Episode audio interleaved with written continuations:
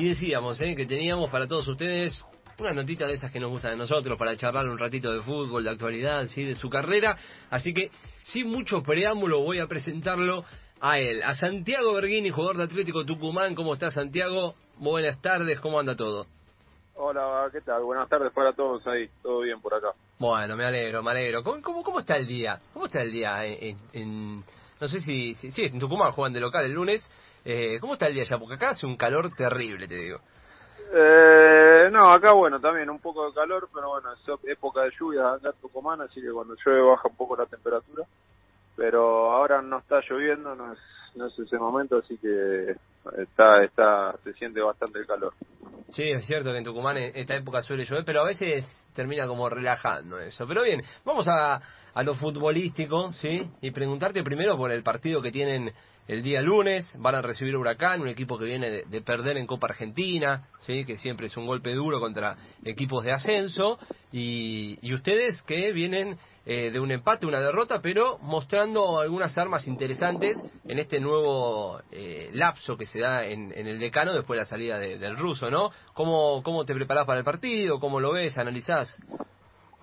No, bien, bueno, en primer lugar, más allá del, de cómo venga el, rival, ya sabemos que en este fútbol argentino todo es, muy parejo, todo muy competitivo, así que para tener un triunfo vamos a tener que trabajarlo mucho. Eh, y después, bueno, el equipo, sí, ahí hubo un cambio de entrenador, si bien se mantuvo, se mantuvo eh, la base de, la temporada pasada en cuanto al plantel, eh, bueno, una nueva forma de trabajo, algunas nuevas ideas en que lleve cierto tiempo también adaptarse a eso y bueno, estamos, estamos en ese camino, en esa transformación. Eh, pero bueno, siempre una victoria también mucho más acá en Argentina que se exige tanto, eh, sería imperiosa para, para poder trabajar con confianza y tranquilidad.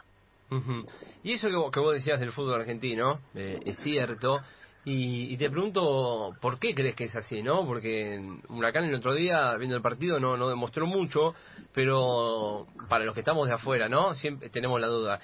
Eh, o salen a demostrar que lo del otro día fue un, mal partido y se comen la cancha, o llegan golpeados. Es, duro esto que, que, vos marcás, ¿no? Como que un equipo no, no mantiene la regularidad y no sabes qué te puedes encontrar. Sí, pues no, pasa que más allá del estado anímico que pase cada uno de los equipos, bueno, que cada partido también es, una historia aparte, un capítulo aparte, y bueno, la verdad que en este fútbol, eh, con orden, eh, y sumado al sacrificio, a la intensidad que cada equipo le mete en cada partido, es un fútbol que se hace muy difícil, y, y muchas veces con intensidad, sostenerla a lo largo de los 90 minutos, es difícil y a través de eso se empareja. Se empareja la jerarquía, ¿no? Aquellos equipos que tienen más jerarquía terminan siendo emparejados con, bueno, con, con orden y con esto que te estoy mencionando de la intensidad. Santiago, ¿cómo te va? Buenas tardes, te habla Facundo Araujo. Eh, si bien llegaste hace poquito allá Atlético, eh, ¿sentís que se sienta, valga la redundancia, la, la salida de, del ruso Zielinski, que ha sido muy importante, no solo en lo que era el presente, eh, sino también la historia de, Atlético Tucumán. Eh, ¿Sentís que, que en el aire falta eh, el ruso? No, bueno, yo, bien lo dijiste vos, soy nuevo acá, eh, la verdad que no, no puedo hablar mucho de eso, pero sí, sí, por, por el tiempo que llevo acá, es una figura más que importante, para, para todo Atlético. Eh, y sí, aparte, aparte de su figura, un, un largo periodo, fueron de tres, cuatro años creo, así que eh, lo que te mencionaba antes, ese cambio lleva esa transformación de un técnico a otro, lleva, lleva, lleva un tiempo eh, adaptarse a eso, pero bueno, tenemos que aprovechar también a este cuerpo técnico nuevo que trae que está muy muy abocado al trabajo, tiene muchas ganas y tiene muchas ganas de ayudarnos a, cada uno de, los jugadores que integran el plantel para que entre todos podamos hacer una buena campaña y cada uno individualmente que pueda crecer. Se está hablando que, que ahora en el fútbol argentino puede empezar a volver al público, obviamente depende también de las de las provincias, ¿no? Si cómo están con el tema del COVID. Eh, pero bueno, Atlético Tucumán tiene gente ahí en el José Fierro que la verdad que se hace muy fuerte eh, de local. ¿Se siente ahora eh, esa falta de, de público uno puede decir, eh, no, no influye en nada, porque después terminan jugando los 11 que están adentro, pero se, se, ¿sentís esa falta de, de gente que, que, hace fuerza muchas veces ahí en el, en el José Fierro para Atlético?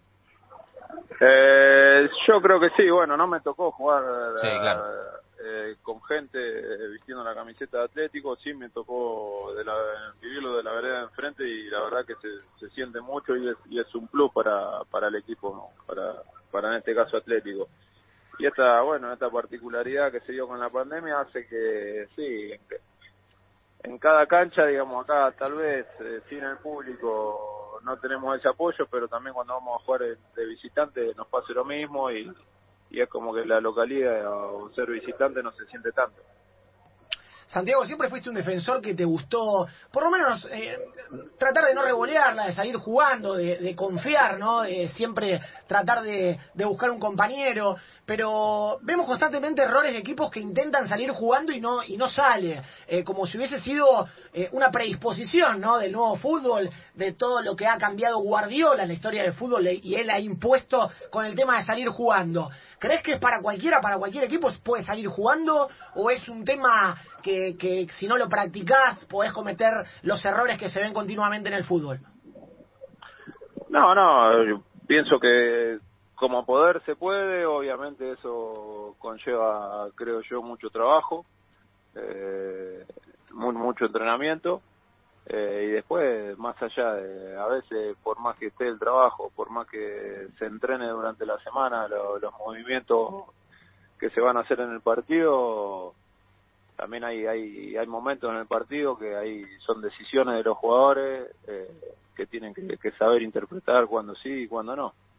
Eh, pero sí, bueno, eh, pasa que en el fútbol errores eh, siempre va a haber. Eh, si se intenta salir por desde el fondo, construyendo desde el arco propio, y bueno, si, si se intenta jugar de otra manera, los errores también van a existir.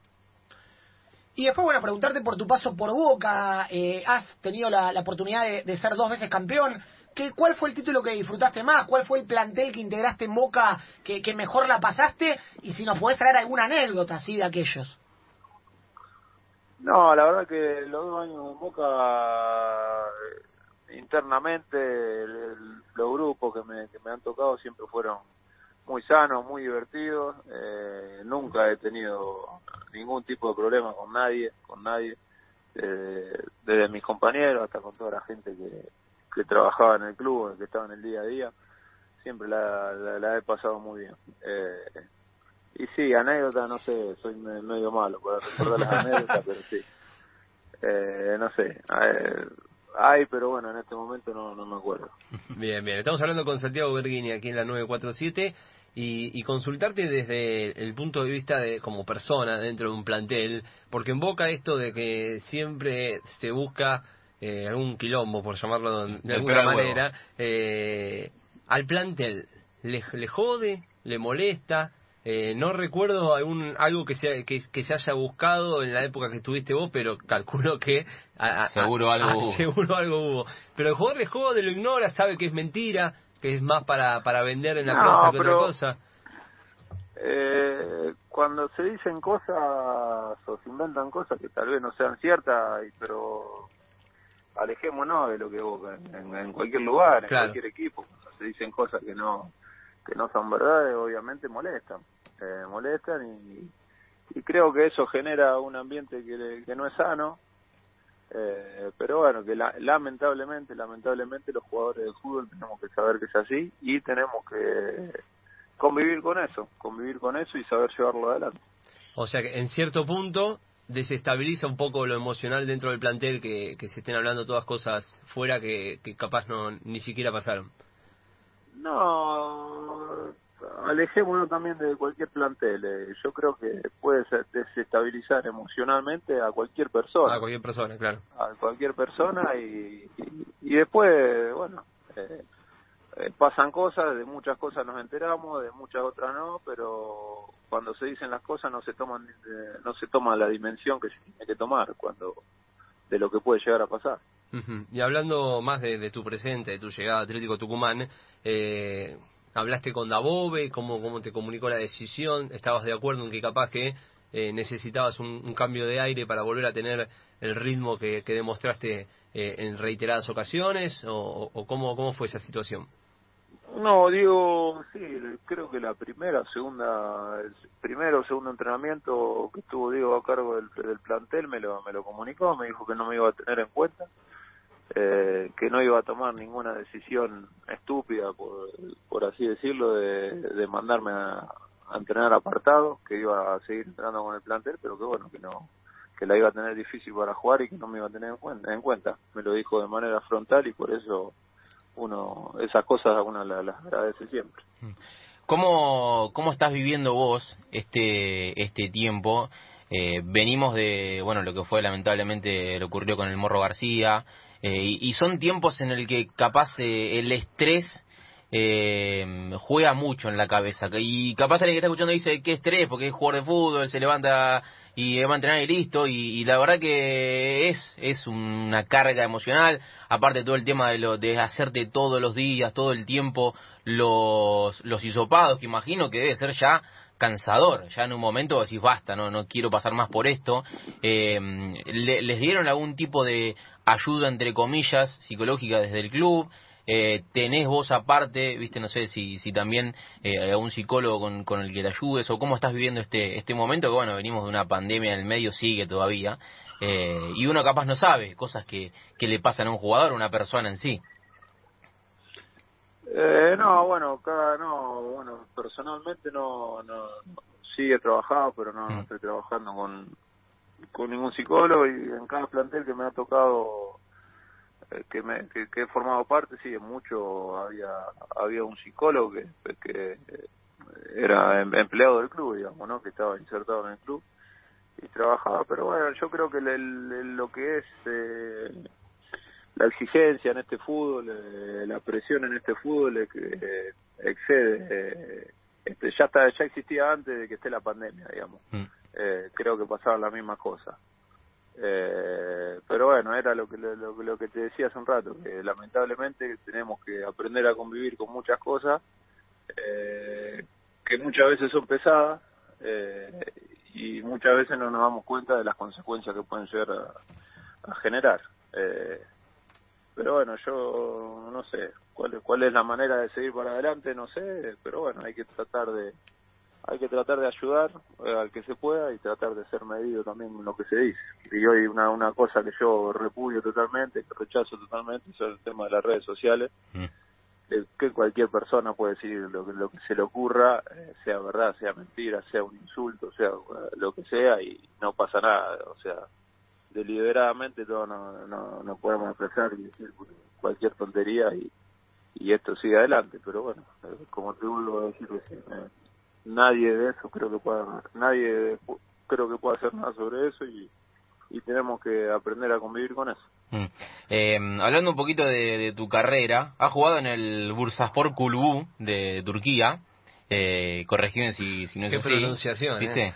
Eh, que hace recuerdo que ya hablamos con, con varios jugadores que han jugado en, en, países exóticos entre comillas para nosotros porque capaz tienen otro tipo de culturas eh, y el Bursaspor no es uno de los más grandes, digamos, en, en Turquía.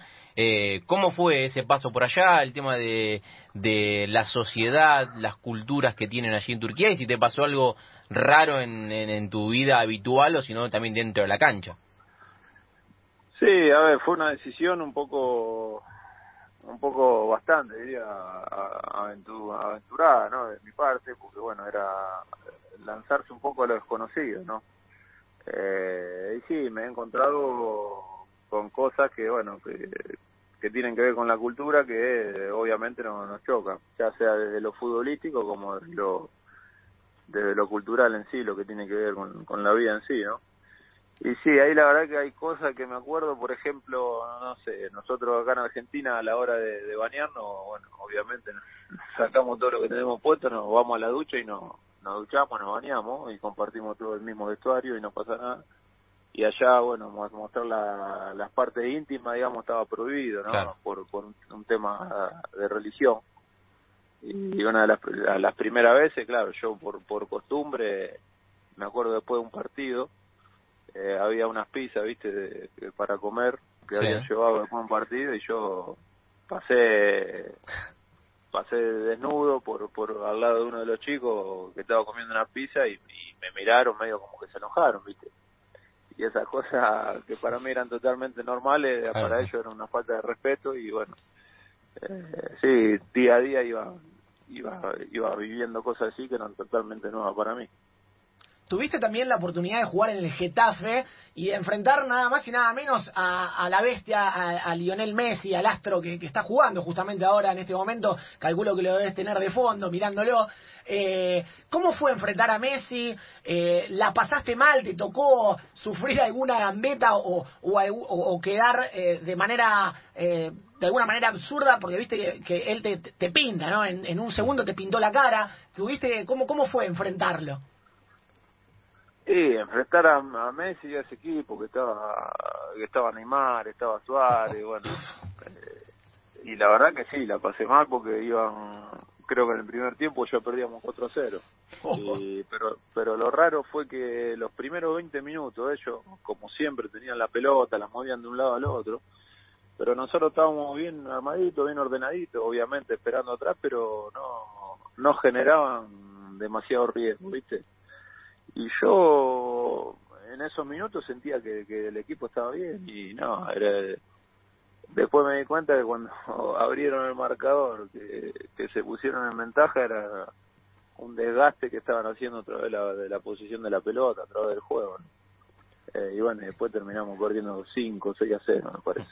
Pero sí, la pasamos mal porque jugás contra equipos que tienen de los 90 minutos, 80 minutos, tienen la pelota y te hacen correr para un lado y para el otro todo el tiempo.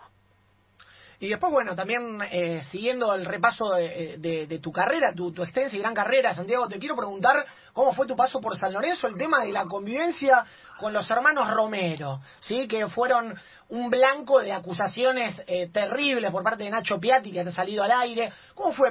Eh, ¿Son tan imposibles de convivir esos, dos muchachos? ¿O, o vos no tuviste ningún, ningún conflicto, ningún, ninguna diferencia con ellos? Bueno, no, yo a ver, en primer lugar yo no tuve ningún, personalmente con ellos ningún conflicto. Y después no, eh, en cualquier lado, no, no, no voy a hablar de San Lorenzo fundamentalmente, sino en cualquier lado, yo creo que se hace fácil convivir cuando las reglas son claras. Cuando las reglas no son claras, que cada uno puede hacer lo que, lo que se le ocurra, eh, en cualquier ámbito hablando y en cualquier lugar, eh, ahí se empieza a complicar la convivencia. Eh, y bueno, eh, eso era lo que pasaba un poco ahí, pero no, la verdad que con ello no, no tuve ningún problema personal y, y cuando se le tuve que decir algo se lo dije a ellos, así que eh, tranquilo con mi parte, digamos. Bien, bien, bien. Aquí te comento, Santiago, en Ataque Fútbol tenemos una sección de series y la del Sunderland viene dentro de poquito, en una semana. ¿La viste? Vos que tuviste un paso por el 2000, la temporada 2014-2015. Sí, vi, no la terminé de ver, vi varios capítulos, no la terminé de ver porque, bueno, soy medio colgado con las series, las empiezo, nunca las termino. Eh, pero sí, Sunderland, la verdad que un club lindo, muy lindo club, muy pasional. Eso te iba a preguntar. Muy pasional al estilo sudamericano. Eh, sí, porque bueno, es, Sunderland es una ciudad una ciudad portuaria de gente de clase trabajadora, digamos, y bueno, parecido a lo que pasa acá en la Argentina, ¿no? Que la gente, la sociedad eh, le da le da un, un, porcentaje eh, muy importante, le da mucho valor al fútbol para, para la vida en sí. Y bueno, y allá pasa lo mismo, se, se aferran se aferra mucho al fútbol y, son muy muy seguidores, muy eh, muy muy fanáticos, muy hinchas, así que pero muy lindo club, muy lindo club. El, año que yo estuve me acuerdo que en, en asistencia, digamos, de espectadores era el sexto club de Inglaterra. Ah, mira. Que lleva, así que estamos hablando de un club que no ha ganado cosas importantes, pero en cuanto a la gente, eh, de lo más importante. Y, ahora lo compró un pibe de 23 años que tiene no sé cuántos millones de millones. Así que bueno, de, última mandar un mensaje. Si yo pasé, estoy para volver si querés. Pero, pero bien, las últimas dos. Pero sinceridad de tu parte, Santiago. ¿eh? Primero, ¿qué te sorprendió de Atlético Tucumán que hayas dicho, ah, mira, algún jugador, algo que hayas vivido, o las instalaciones del club, lo que quieras, que te haya sorprendido. Y por último también eh, le sumamos, eh, ¿para qué está este Atlético Tucumán? Eh, sí, lo que me sorprendió ahora que decía algún chico, me sorprendió, me sorprendieron varios chicos que no, sinceramente no los conocía y tienen cosas que te hacen abrir los ojos, ¿viste? Que se, que se vuelven interesantes para verlo. Y para qué está este Atlético, bueno, eh, para ir sin ponerse el cassette, para ir paso a paso. Creo que recién van, van dos fechas, como hablábamos antes, ahí hubo un cambio de entrenador, ahí hay una transformación, va a llevar una adaptación. Y bueno, ojalá ahora miremos el lunes, ojalá podamos arrancar a sumar de a tres, más de local, que pese a lo que hablábamos antes, pese a no tener público, creo que sería importante que nos hagamos fuertes acá. Y bueno, ir eh, arrancar por eso, digamos. Perfecto. Santiago, te mando un abrazo grande lo mejor para lo que se viene, para esta nueva etapa en Atlético Tucumán y bueno, para el partido del lunes con Huracán, 21 a 30 le decimos a la gente, eh, Atlético Tucumán, Huracán, allí en la cancha del decano. Santiago, un abrazo grande. No, muchas muchas gracias a usted, fue muy lindo hablar con usted, le mando un abrazo. Lo mismo decimos acá, un abrazo. Santiago Berghini pasó aquí en Ataque Futbolero por la